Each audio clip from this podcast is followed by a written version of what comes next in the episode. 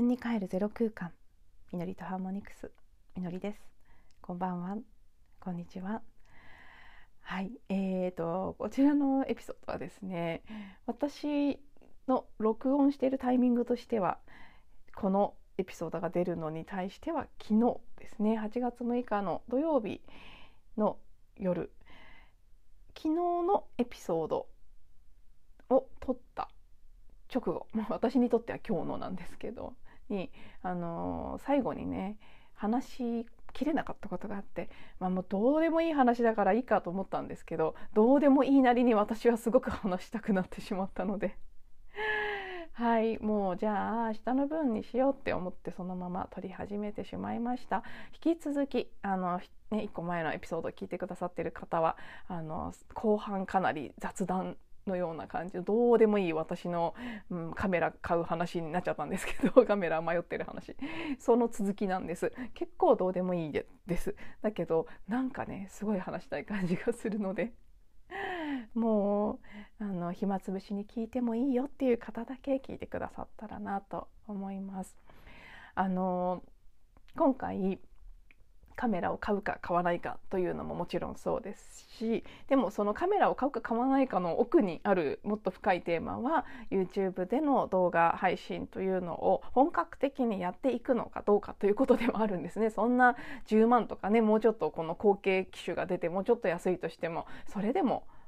なんだかんだでそう今今の機種だと本体だけで10万ぐらいでいろいろ付属外付けのマイクとかなんとかいろいろ買ったら十数万になっちゃう感じなんですね。で仮に値段が下がったものが出たとして10万ちょいで収まるようになったとしてもですそれでもまだまだ高いお買い物なんですよね。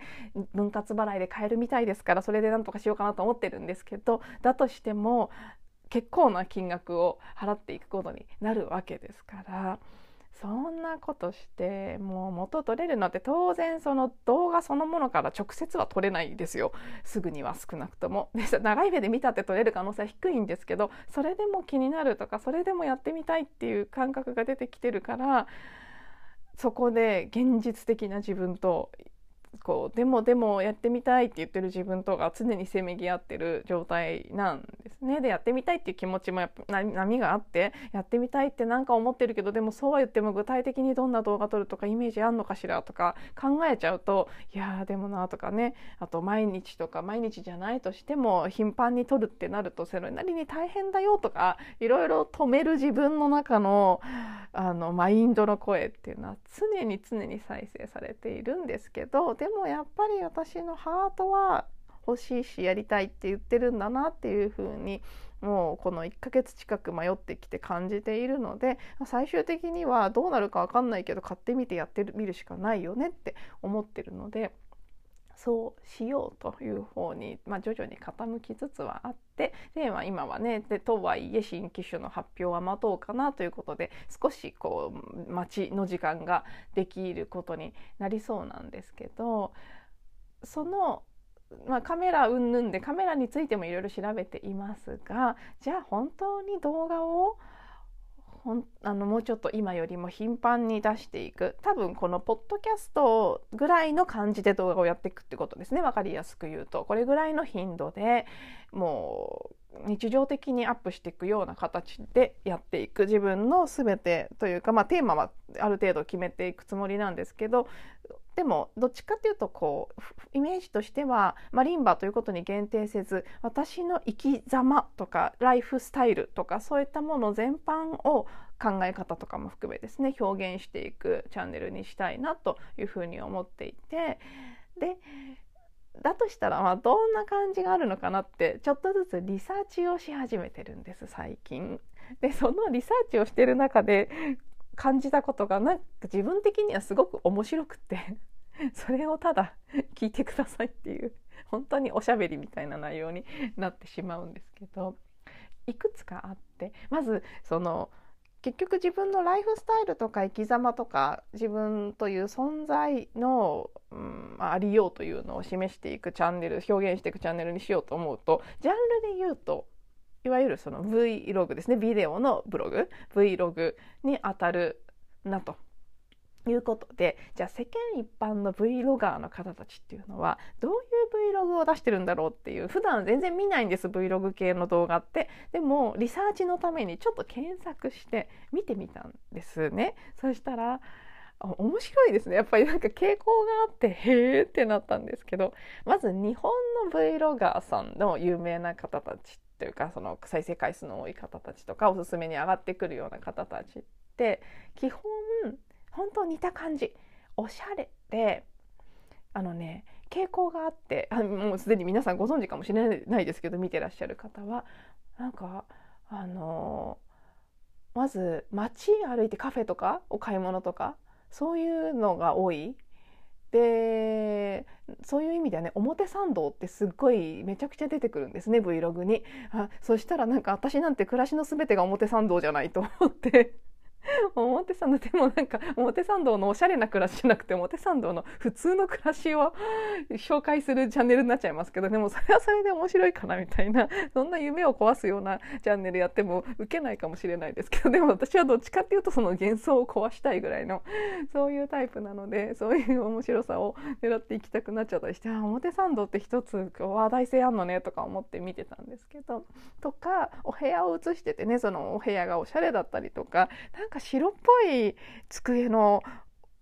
ものがものがっていうかそういう方がすごく多くってなんでこんなにみんな白いんだろうとか不思議だったんですけどでも実は私も最近もともとあの作り付けのデスクなんですけど壁も白であのデスクのあの木材も全部白塗りなんですね。なので 私のデスクも白いんですよ。そして最近なぜか買ったもの小物類が全部白で机の上がどんどん白くなってっちゃってたんです。なぜか。自分でもなんでかなと思ってアイボリーとか白とかのものばっかりが急激に増えてあなんか机の上が白くなってるって思ったらそのね中学生とか高校生とかのお勉強の一日をなんか見せてる Vlog とか結構多いみたいで受験勉強とかそういうの？そういう子たちの机の上がね漏れなく真っ白なんですよね。だからなんかあすごい Vlog 向けの机に気が付かないうちになってたのかな私とか。そういうのもちょっと面白かったり。で日本の方はそういうおしゃれな暮らしっていう感じのを出してる方が多いんですけど私が本当に面白いと思ったのは外国の方たちもはや意味不明ですね特に意外とインド系の方たちがいっぱい出てきたんですけど何でしょうねあれあの言葉が分かんないのもありますけど英語と多分その現地のね言葉いろんな言語あるんでしょうけど混ざったねあのブロークンな英語で喋ってらっしゃるので全然何言ってるか分かんないんですけど 何言ってるかも何してるかも全然分かんないんですよ見ても。え何これっていう感じなんですけどすごい本当に何十万回とか何百万回とかね再生されてたりしてはてこれは一体何なんだろうと思ったり外国の方たちはインドに限らずです。どういうどの国の方かいちいちチェックしてないですけど外国人の方たちって正直そんなに何て言うのかなその見た目に綺麗とかそういうのでもない意外とまあ太った方とか普通に普通のなんかお家のソファーで座って携帯ブラウズしながらダラダラ喋ってる動画とか えー、何何なの何なのっていう感じのがいっぱい出てきてその多様性に受けたっていうのが一つありましたね。ですごく心は軽くなりました。本当に何表現してもいいんだなってそういう意味では日本って別にその YouTube とか Vlog に限らずいろんなことに関して結構なんていうかなこうでなければというのが強い国民性とか文化だと思うんですね。で私は海外の経験もそれなりにありますけど外国人の方たちって本当に緩いなって良くも悪くもだからひどいなって思うことも多いですけど逆に相手もそうだから自分も気楽あこうあらねばみたいなのが日本にいる時よりもなくなるのが外国にいる時なんですよね。で、まあ、別に世界中全ての国に行ったわけじゃないですけどそれなりにいろんな国に行った経験から言って日本ほどそういう意味で窮屈な国はない。だから YouTube の世界でもなんだか本当に外国の人たちって自由だなっていうのがまずねすごく面白かった。でもこれは私がブログにも以前熱く語ったものなので読んでくださった方もいらっしゃるかもしれないですけど基本 YouTube はどちらかというとうるさめであのサムネイルとかも含めて賑やかでインパクトが強い強烈な感じの動画の方が、まあ、数が多いですしそういうものの方がキャッチーなんでしょうね。なのでおすすめに上がってくるものは中身があるにせよないにせよなんか賑やかな感じのものが多いんですけどでも中にはすごくあこういうのを真似してみたいなって思うような方たちも何人か見つかってまあ一人はね以前からお話ししているマドモアゼル愛先生ですね。もうサムネもなしで何も気取ったところのないただただお話をされているあのね何でしょうあれはという YouTube チャンネルですけどでもとっても全てがね静かで穏やかなあのマドマゼル愛さんらしいトーンと口調等で展開されていくあの感じは私の中では一つの理想形なんですけどまあでもあの方はもともと有名な方なのでね あれでもなんとかなるっていうところもあるんでしょうけれどもあのああいう静かな静かだけれどもメッセージのはっきりとねちゃんとしたメッセージがある感じの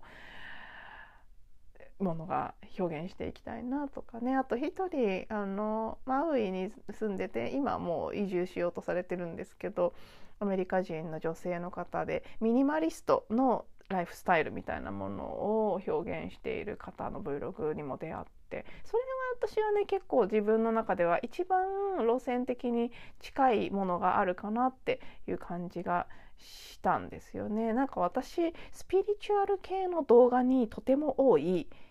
開運日の過ごし方みたいなやつとかこういう日は絶対これしてみたいなのとか幸運になる人のサインとか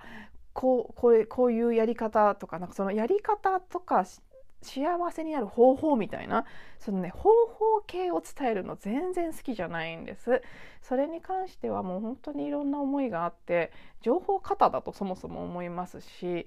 みんながみんななんか良くなりたい幸せになりたいと思ってそういう情報を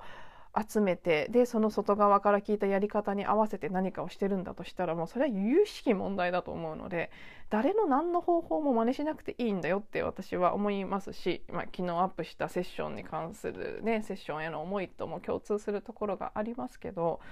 もう本当にね疲れちゃうんですよあんなのばっかり見てたら。で、まあ、もうちょっとなんか落ち着けるような感じのものノイズにならないものを出したいなと思ってますし私はやっぱりその教えるとか自分はだからそのこうしたら幸せになれるみたいなことを言ってるっていうのは自分は幸せになっていてまだなってない人にやり方を教えますみたいな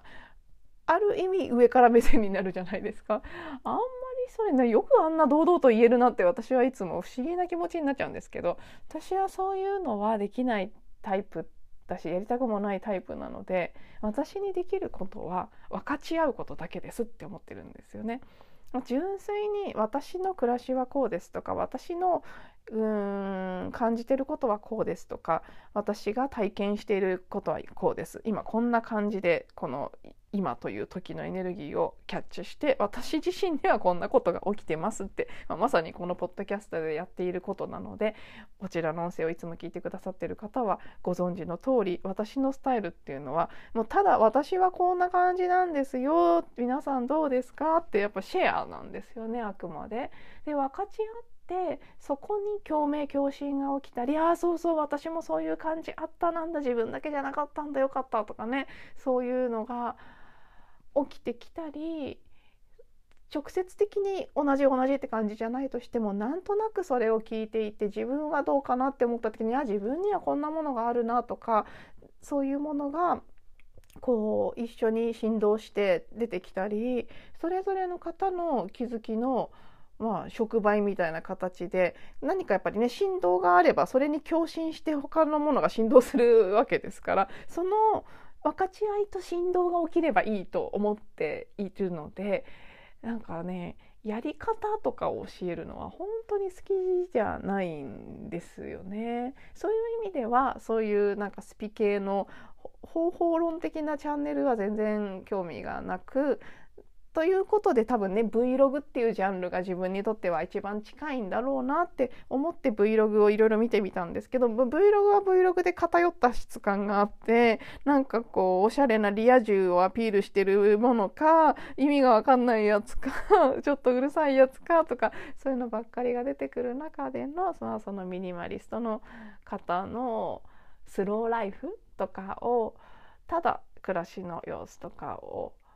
表現してお話をしている私がどうしてそういう風になってきたのかっていうこととかをただ語っているっていう、うん、チャンネルとか、うん、まあここのね質感の違いって微妙ですよね。別に例えばマドモアゼル愛さんも彼なりの視点をお話しされていてそれが捉え方によっては教えてるとかっていうことにもなるのかもしれないですけど教えてるっていうエネルギー感を私はあの方からは感じないんですよね。ただ自分の感じたことや考えたことを発信している表現している。でそうだよねと思う人がいればそれを受け取ってもらえばいいし違うよと思う人がいればじゃあ違うから何なのかってその方がその方なりに感じればいいしただ自分は自分の感じていることを自分というこの観測点一つのこうポイントである自分というものでしか感じられない。2人として同じ人はいないですから私という視点から見えるものは私にしか見えないしそれはマドモアゼル愛さんであれ他の誰であれそうでその観測点からしか見えないことをこっから見るとこう見えますよってねまあ、みんな別々の山の上に立ってるようなイメージでえこっちの山から見るとこんな風に景色が見えます。そっちはどうですか？っていう感じですよね。でそれを分かち合ってあそうなんだ。そっちから見るとそれが見えるんだ。こっちからは全然見えないけどじゃあそこにそういう赤い屋根のお家があるのね？とかそういうのが分かってくる。でそれをこうみんなでシェアし合った時に何か全体で予想もつかないものが生まれてくる。これが、まあ、まさに水亀座時代と呼ばれるね、ここ最近から始まってきたこう2000年間のサイクルの人類の新しい地球新しい時代の中で体験したいことの一つの形。ハートからのコミュニケーション。でその水亀座時代のキーカラーはターコイズ色なんですけどターコイズというのは、まあ、喉のチャクラとハートのチャクラの間のあたりの色ですね。でハートからのコミュニケーション自分が感じていること自分でしか感じられないことそれを声とか言葉とか、ね、バイブレーションとかいろんなものを通じて、まあ、映像とかもそうですけど表現していくそれは、まあ、チャクラ的に言うと喉のチャクラが司るような部分ですね。自己表現していく。でそれをこう垂れ流すように私こうですよって表現したものが共鳴し合い分かち合われあの私たちの魂っていうのはこの個々の人間として体験していることを魂レベルですごく分かち合ってるらしいんですよね。だから全部の体験をしなくても私たちの人類という意識全体でいろいろな各自がいろいろな体験をしてそれをあの共有し合うことで全体として進化していくことができるみたいなんですけど、まあ、同じような感じでねこう感じてることを分かち合うことによって私たちが自分からは見えなかったものも含めての全体の絵を見ていくでそこから生まれる共同創造とか何かクリエイティブな活動とかを楽しんでいくそれが新しい時代的な生き方だと思うんですけど、まあ、まさにそこがしたい。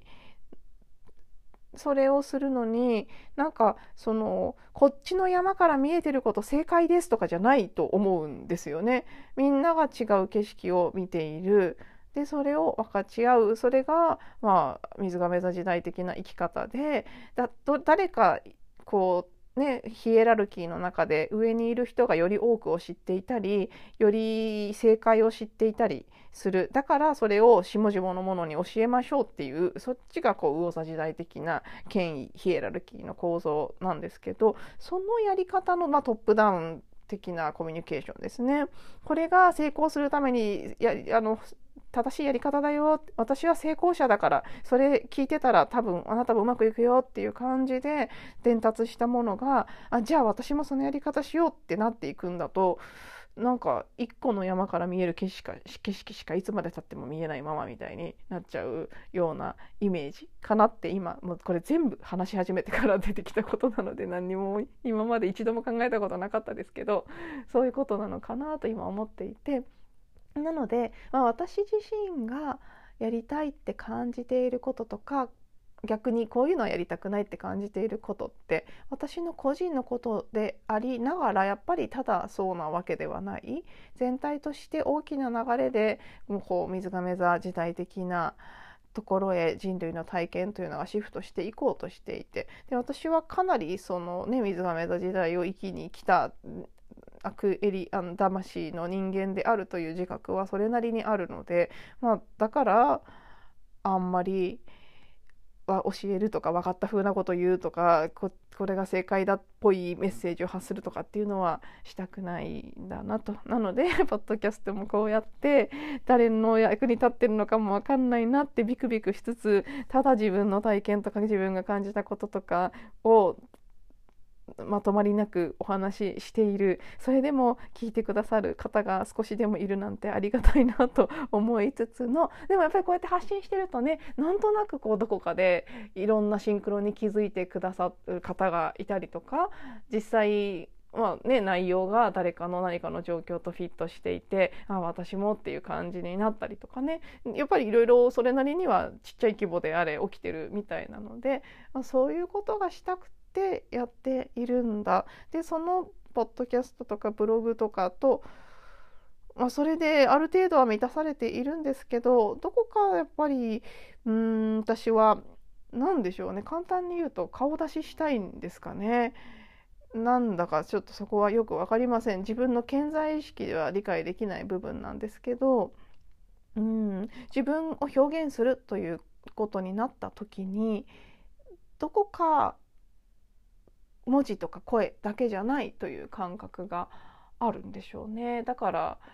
動画というところにどうしてもこう気になってしまう。でもなんとなくインスタライブとかそういう感じではないっていうね。それも何でなのかわからないですけど明確に YouTube だけが気になるので なんかそこにあるんだと思うんですけどまあそれをやっていくってことに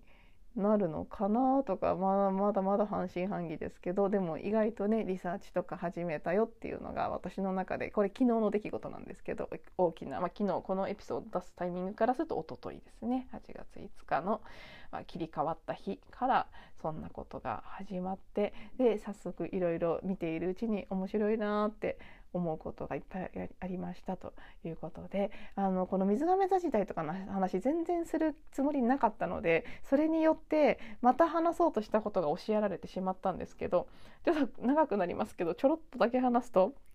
このこれ私2年前に YouTube を始めた時にも同じこと感じたんですけど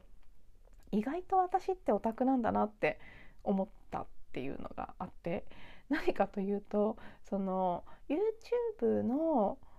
クリエイター向けの動画例えば動画編集のやり方であったり今今であったらその ZV-10 というカメラを買うか買わないかそういうのもその ZV-10 のカメラをレビューしてる動画って山ほどあるんですよね。でまあそのそれに限らずどんなカメラがいいとかそのそれぞれで画質の違いをこういろんなカメラで比較してる動画とかいっぱいあるんです。で、ほとんどそういうものは男性の方が出してる動画なんですけどそのテクニカル系の、ねまあ、カメラのプロの方であったり動画編集のプロの方であったり別にカメラ以外のこうパソコンとか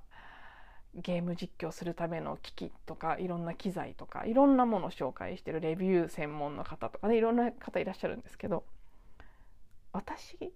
結構好きだなって。そう。前もそう。2年前も思ったんです。動画編集やってるそういう、まあ、お兄ちゃんとかおじさんとかの動画をいくつか見ていて。ななんか私結構こっちのが心地よいかもって。あのスピ系とかのキラキラしたお姉さんとかがいっぱい出てくる感じの動画よりもこのおじさんたちのマニアックなお兄さんおじさんたちのマニアックなテクニカル系のやつの方が結構好きかもって 前も思って、まあ、私ね一番最初の職業がシステムシステムエンジニアですし理系と文系の中間みたいなタイプでどっちの性質もあったり会社員の頃はもう同僚ほとんど男性だったので男性の中であの仕事をしてくることが多かったですからまあ人事部になってからは女性も多かったですけどでもそうでそうは言ってもまだまだね男の人が多い環境だったんですよね。で女性の割には私機械も強くって大体何か電化製品とか買う時かなり調べるタイプなんですよね。でそういういろんなのを見てると楽しくなってきちゃう。でそのマニアックな男性たちがあれこれ難しい話をしている動画とかを見ながらある意味この7年間ソフトな女性的なこうスピリチュアル界隈のものにばっかり触れてきたのであすごい偏ってたなって世界って広かったなっていうことを 改めて感じたりもしていてそういう意味ではねなんか YouTube ってその自分がいつも見てるものに近い動画だけが上がってくるので割と切り取られた狭い世界だけを見ていたんだなって本当にいろんなことやってる方がいるしその ZV-E10 ってカメラの名前を入れただけでも山ほどの動画が出てくるし皆さんいろんなこう個性をね表現しながらそれその人それぞれのスタイルでうんそういうレビューとかもされていてなんかその創意工夫が面白いなって個性とか創意工夫ってなんでだからさっきのあの海外の方たちの個性に富みすぎたあの多様性に富みすぎた Vlog もそうですけどいろんな意味でああ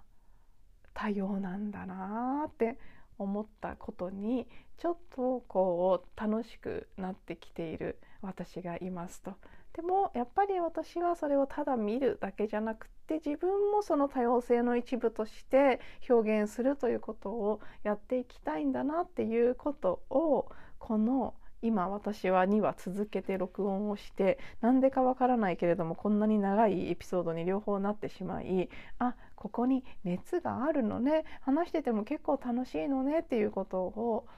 なんかね気づかされた感じです。なのでこれはあの完全にほぼほぼどなたの役にも立たない本当に雑談の割に長くなってしまいましたけど私にとっては話しているうちに自分のこう情熱があるっていうこととか